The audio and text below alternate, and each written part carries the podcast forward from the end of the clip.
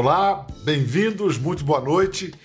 No ano passado, ao completar 100 anos de vida, um amigo devotado do Brasil, o filósofo francês Edgar Morin, fez uma bem-vinda provocação. Protagonista e testemunha de um século de crises e guerras, o francês anteviu o pós-pandemia como a chance de nutrir, abre aspas, uma esperança sem euforia. Fecha aspas. Morin diz que essa é a melhor hora para a sociedade enfrentar para valer a gravidade de questões ligadas entre si, como a desigualdade social, a degradação ambiental e os ataques à democracia. Acho que nisso todos podemos concordar em e por princípio, mas por onde começar? Morin concorda com o caminho que nossos convidados desta noite apontam, reinventando as cidades. Sem diminuir as desigualdades nas regiões urbanas, onde até 2030 quase 90% dos brasileiros vamos viver, o país não tem como avançar. E que ninguém se engane, a tarefa não será fácil. Mas vamos ouvir Chico Science, que já cantou a pedreira. A cidade não para, a cidade só cresce. O de cima sobe e o de baixo desce. Nossas boas-vindas ao arquiteto Sérgio Magalhães e ao jornalista Raul Justiloures. Muito bem-vindos. Muito obrigado, Bial, Raul. É um prazer estar com vocês. Obrigado pelo convite, Bial, Sérgio, e que bom falar de cidade no momento. É, é um assunto próximo a todos nós e de vital importância. Meu colega jornalista, professor, eu começo fazendo uma breve provocação, quero só a reação de vocês. Falar em reinvenção das cidades não é quase uma redundância? A cidade não é, em essência, desde a sua origem, a reinvenção constante do espaço? Professor, primeiro senhor. É, é, realmente ela sempre se reinventa. Mas hoje nós estamos no momento de uma reinvenção especial, porque o rumo que as cidades têm tomado, especialmente as cidades brasileiras, precisa de um outro caminho. Como você muito bem identificou, Bial, e o Edgar Morin nos situou, a desigualdade é absurda. As condições de mobilidade, as condições de saneamento, as condições de habitação insalubre são exageradas. E o país continuará patinando se não se der conta que as cidades brasileiras precisam ter um tratamento especial, porque elas são protagonistas do desenvolvimento. A ideia anterior de que nós precisamos crescer economicamente para que as coisas melhorem está superada. A pandemia demonstrou isso, nós estamos todos interligados. Raul, você pode querer acrescentar alguma coisa, mas só para ter uma ideia de como as cidades se transformam, se reinventam, queria que você imaginasse uma comparação entre Santos, em que você nasceu, e Santos de 2022. Olha, há muitas coisas. Acho que a questão da economia, tem muita gente que acha que quando há um boom econômico, as cidades melhoram. E não é o que a gente viu no Brasil nas últimas décadas. Santos até pode ser um grande exemplo, foi uma cidade muito bem urbanizada, mas as favelas das cidades vizinhas, a ausência de crescimento econômico das cidades aí desse conurbano, Cubatão, Praia Grande, São Vicente, Guarujá, a favelização, e até mesmo, por que não dizer, a má arquitetura. várias cidades brasileiras tiveram centros históricos que hoje têm tudo a ver com uma agenda sustentável, que você trabalha, mora e se diverte por perto, que você não precisa de grandes deslocamentos de carro, que você pode fazer muita coisa a pé. E nos últimos anos em Santos há vários empreendimentos aí, com aqueles muros gigantescos, sem comércio, onde a garagem é mais importante que a calçada. Então, mas infelizmente não é só em Santos. Eu acho que muitas cidades brasileiras, até com o boom econômico, investiram mal. Deixa eu explicar, eh, esclarecer ou acrescentar para quem não sabe bem com quem a gente está falando. O professor Sérgio Magalhães é uma referência na arquitetura e no urbanismo, não só no Brasil, mas em todo o mundo. O Sérgio comandou por duas gestões o Instituto de Arquitetos do Brasil. Recentemente presidiu o Congresso Mundial da União Internacional de Arquitetos. Ele é professor do curso de pós-graduação em urbanismo da UFRJ e está lançando esse belo livro, Reinvenção da Cidade interação, equidade e planeta. Como uma boa arquitetura, ele tem muita informação, mas nos acolhe bem, com beleza, prazer. Que consequência, professor? Qual é a consequência que você mais desejaria para esse livro? Ah, ele tem uma pretensão e que é grande, mas ao mesmo tempo é humilde.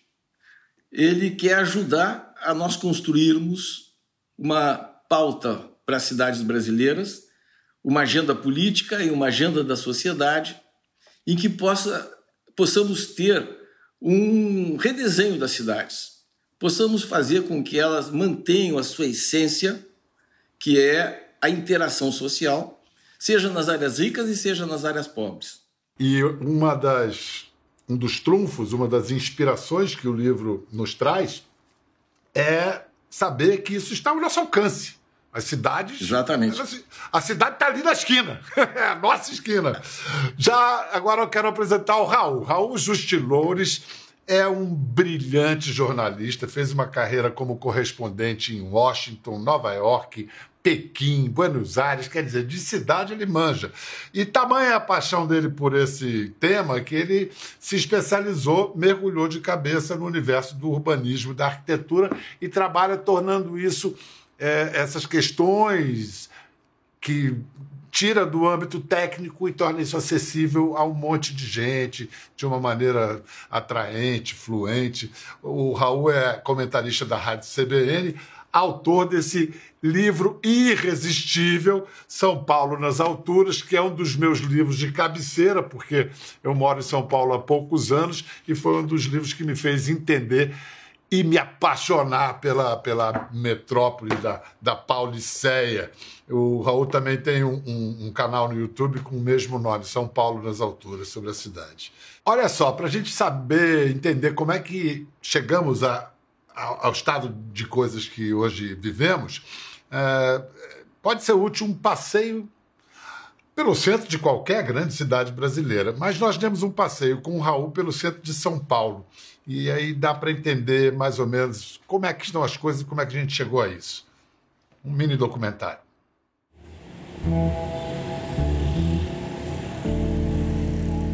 O centro é uma espécie de termômetro da saúde da cidade. Se o centro está inseguro, está mal iluminado, está vazio, é porque as pessoas estão evitando essa cidade. Então ela está com uma doença que não está sendo tratada.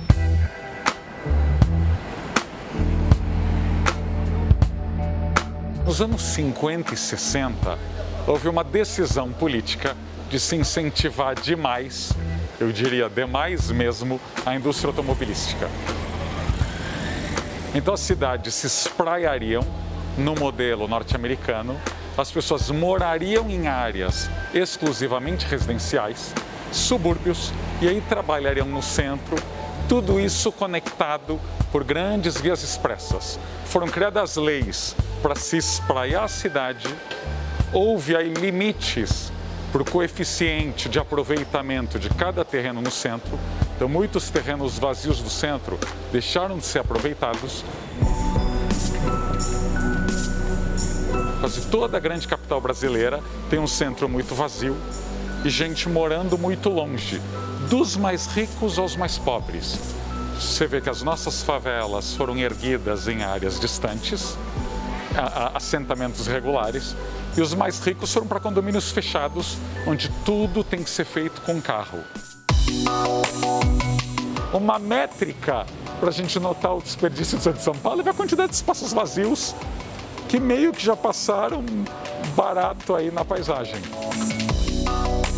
E ali a gente vai ver a sede dos Correios, ou seja, um prédio restaurado, 16 mil metros quadrados de área construída, e você basicamente tem uma pequena agência uma pequena galeria de arte e 14 mil metros quadrados vazios.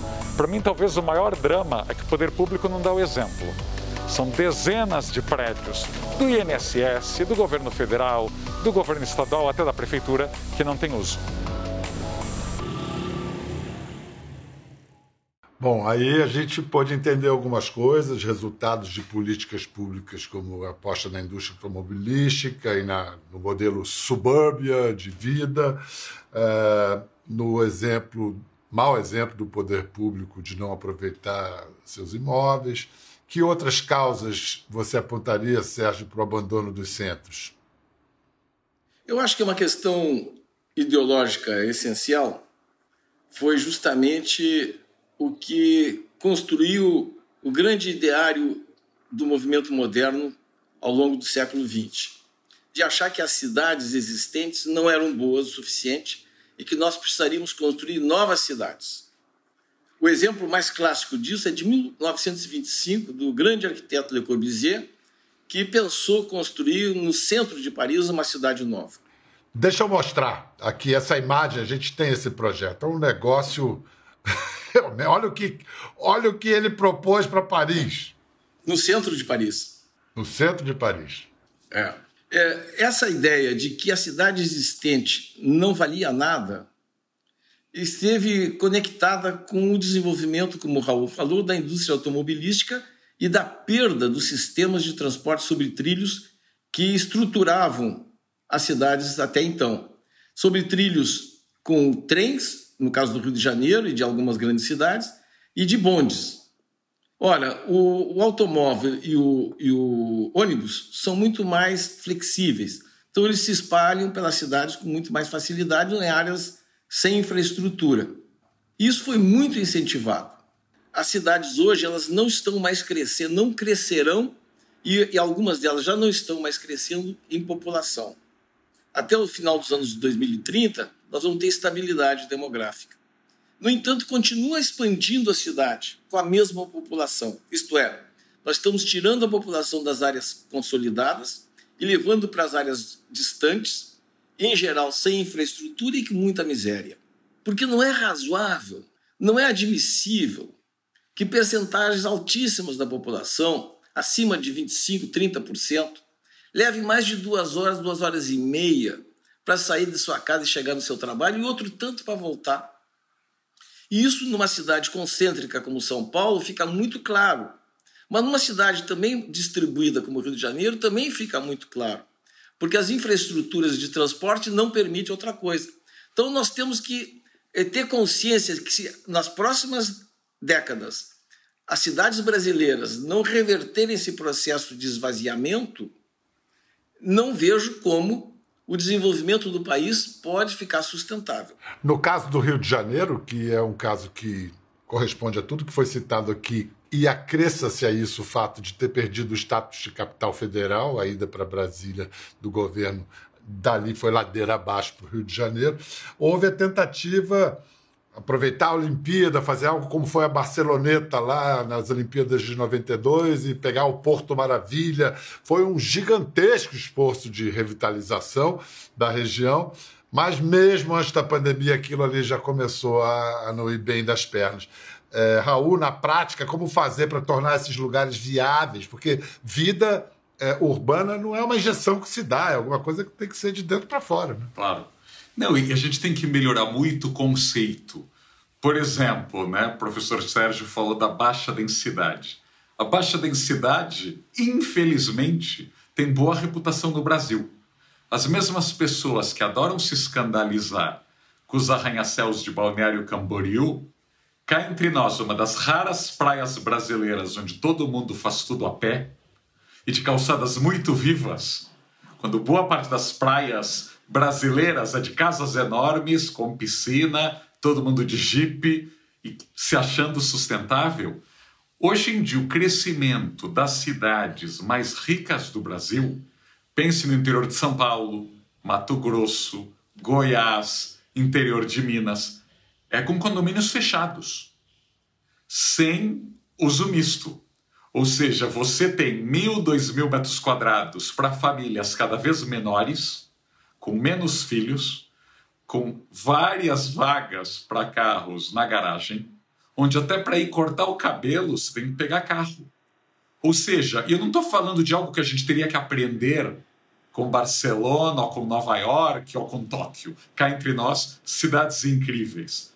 A zona sul do Rio soube fazer isso muito melhor que a Barra da Tijuca. O centro de São Paulo faz isso, mesmo com crise, muito melhor que o Morumbi ou que os alfavilles da vida. O problema é que muita gente acha que, ah, porque eu paguei ou porque eu pago impostos, eu posso desperdiçar esse recurso escasso que é a natureza. E não, o planeta é um só. Olha só como tudo é interligado, né? A gente começa falando de arquitetura, vai para uma questão da democracia, em seguida o ambiental, tudo junto. É, há pouco você citou, professor Sérgio, é, o Voisin, o, o projeto do Corbusier, e me lembrei de um projeto também apresentado pelo Lúcio Costa, quando discutia-se o campus para a Universidade Federal do Rio de Janeiro, ele propôs cobrir a Lagoa Rodrigo de Freitas, com estruturas palafíticas, é, e fazer o campus ali em cima.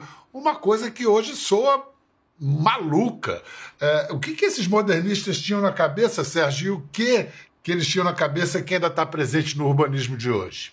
Eles tinham, como eu comentei antes, o desejo de construir uma cidade nova e a ideia de que a cidade existente não serviria para a civilização industrial. Esse modelo de desenvolvimento urbano projetado pelo movimento moderno, ele perdeu força a partir dos anos 50 e 60 e doutrinariamente ele está superado. Mas ele ainda é talvez hegemônico, como o Raul mesmo comentou, hegemônico entre as, as instâncias institucionais e mesmo no pensamento coletivo. É, no entanto, o urbanismo mudou. Hoje nós sabemos que o urbanismo não pode ser dissociado, não pode ser uma pessoa de fora dizendo temos que fazer assim. Hoje nós temos consciência que o urbanismo precisa trabalhar em conjunto com os moradores, com as forças vivas da sociedade, a partir da cidade existente. Essa cidade existente é que é o nosso objeto preferencial de trabalho. E se nós trabalharmos nela, nós vamos construir ambientes mais saudáveis, ambientes melhores. Nós vamos poder, por exemplo, ajudar a que as áreas pobres das cidades, que têm casas insalubres, possam ter melhoras no, no seu bem-estar. Achar que as áreas pobres, sobretudo as favelas, podem ser removidas é alguma coisa que tem que ser superada no Brasil. As favelas podem ser trabalhadas, ficarem de acordo com as exigências contemporâneas, desde que nós reconheçamos o esforço gigantesco que a sociedade brasileira fez nesses 50, 60 anos de uma urbanização vertiginosa, coisa que o mundo todo não experimentou na proporção que o Brasil experimentou. Isso quem diz é um dos idealizadores da, do Favela Bairro. Professor Sérgio foi um dos idealizadores do Favela Bairro, que foi uma tentativa de urbanizar, de é, tornar as favelas cariocas parte da malha urbana de fato, com todos os serviços que elas merecem. E mais 25 anos depois do início do projeto, você, numa entrevista, Sérgio falou de sua decepção com o abandono de tudo que foi feito, inclusive com as UPPs. É, você foi secretário de dois prefeitos, de um governador. Qual é o problema? Por que, que nada tem continuidade no Brasil? Bom, aí, aí já não é uma questão urbanística nem arquitetônica, né? Aí, aí já, já é alguma coisa mais profunda. E Sérgio Buarque de Holanda, lá no Raízes do Brasil, já dizia que a cada geração o Brasil avançava e abandonava o que já tinha feito. Quero aproveitar esse, aproveitar esse gancho do Sérgio.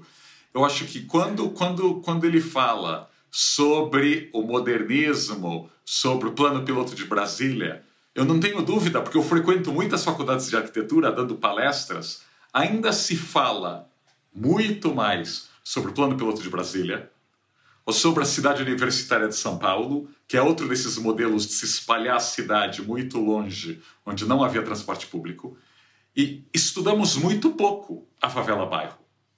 As faculdades, 20 anos depois, 30 anos depois, estudam o impacto de Jag Lerner, estudam o trabalho da Beth França com urbanização de favelas em São Paulo, Será que não tem muito Le Corbusier e ainda muito Lúcio Costa da Faculdade de Arquitetura? E menos Jaime Lerner, menos Sérgio Magalhães, menos Bete França? Porque política pública, para pegar, vamos usar esse termo, tem que ir além do partido político. Por que a Cidade Limpa em São Paulo, ou a Paulista Aberta aos domingos, e estou dando exemplos aí de Kassab e Haddad, partidos rivais, ninguém teve coragem de desmontar, porque eles foram considerados conquistas. Então acho que todos nós, especialmente arquitetos e jornalistas, nós temos esse papel. Quando a gente vê algo bom, esse algo bom tem que ser muito conhecido. É, é tão, é tão claro quando a gente vê exposto assim, né? tão evidente, né? o tal do, do, do, do óbvio de Colombo. Escuta, vamos lá, vamos agora a, a, a um aspecto muito trágico da, da desorganização urbana. Passam os verões e as tragédias se repetem na época das chuvas. Se repetem cada vez mais é, severas. Olha só as mais recentes.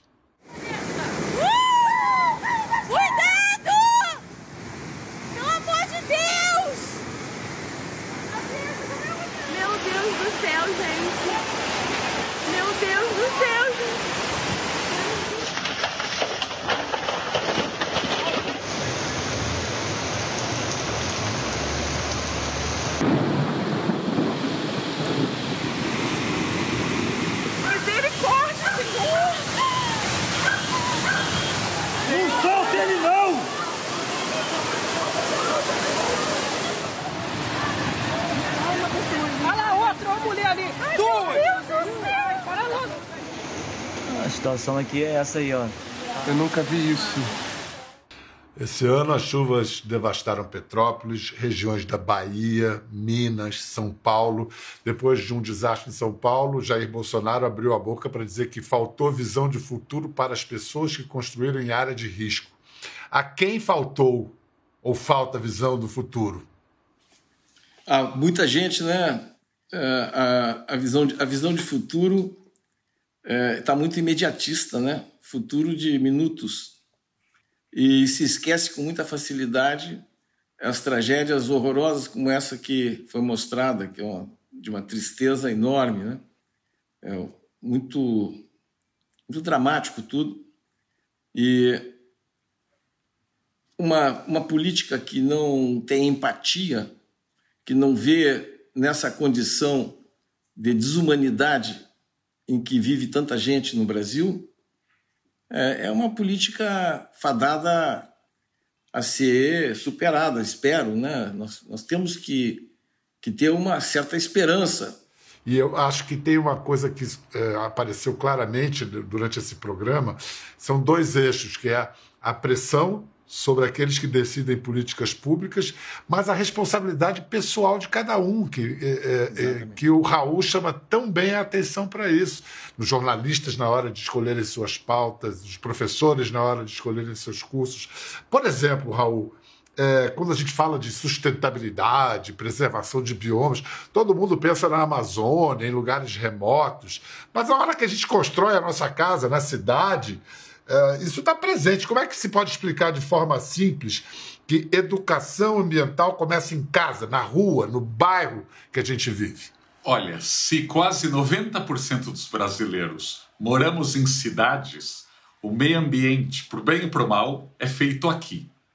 Então, a nossa produção de lixo, a nossa ausência de reciclagem, o nosso gasto de metros quadrados eu sempre brinco, né? Essas pessoas que falam, não, meu bairro tem que ser estritamente residencial, quero proibir escola, loja, comércio, prédio e tudo mais. Você imagina se um bilhão e meio de chineses e um bilhão de indianos tiverem essa mesma vontade de ignorar a escassez do planeta e falar: também quero ter minha casa com quintal.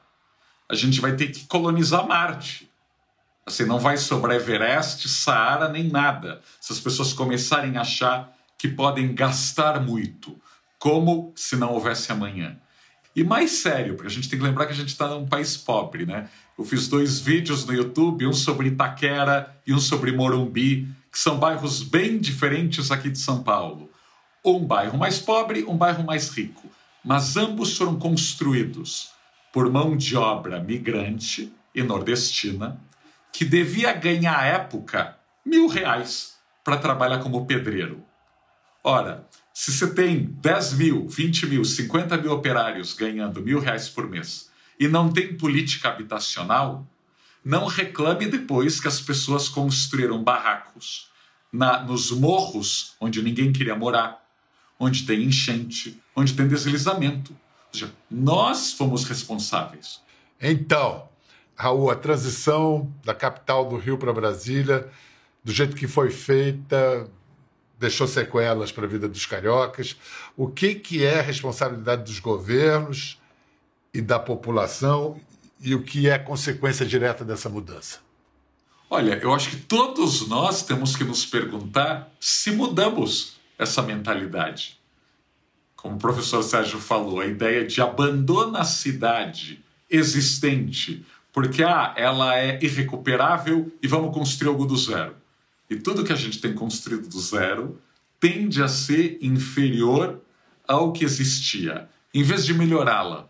Eu, eu lembro que quando eu pesquisei o meu livro, São Paulo nas Alturas, eu vi que a imprensa carioca dos anos 50, acredite, mostrava que a maioria da população do Rio não achava que seria um problema a mudança, a criação de Brasília, o que é meio surpreendente.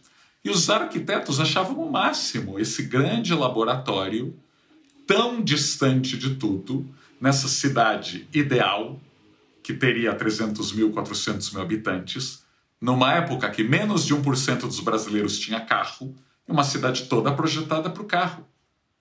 Então, assim como nós fomos míopes naquela época, nós continuamos míopes.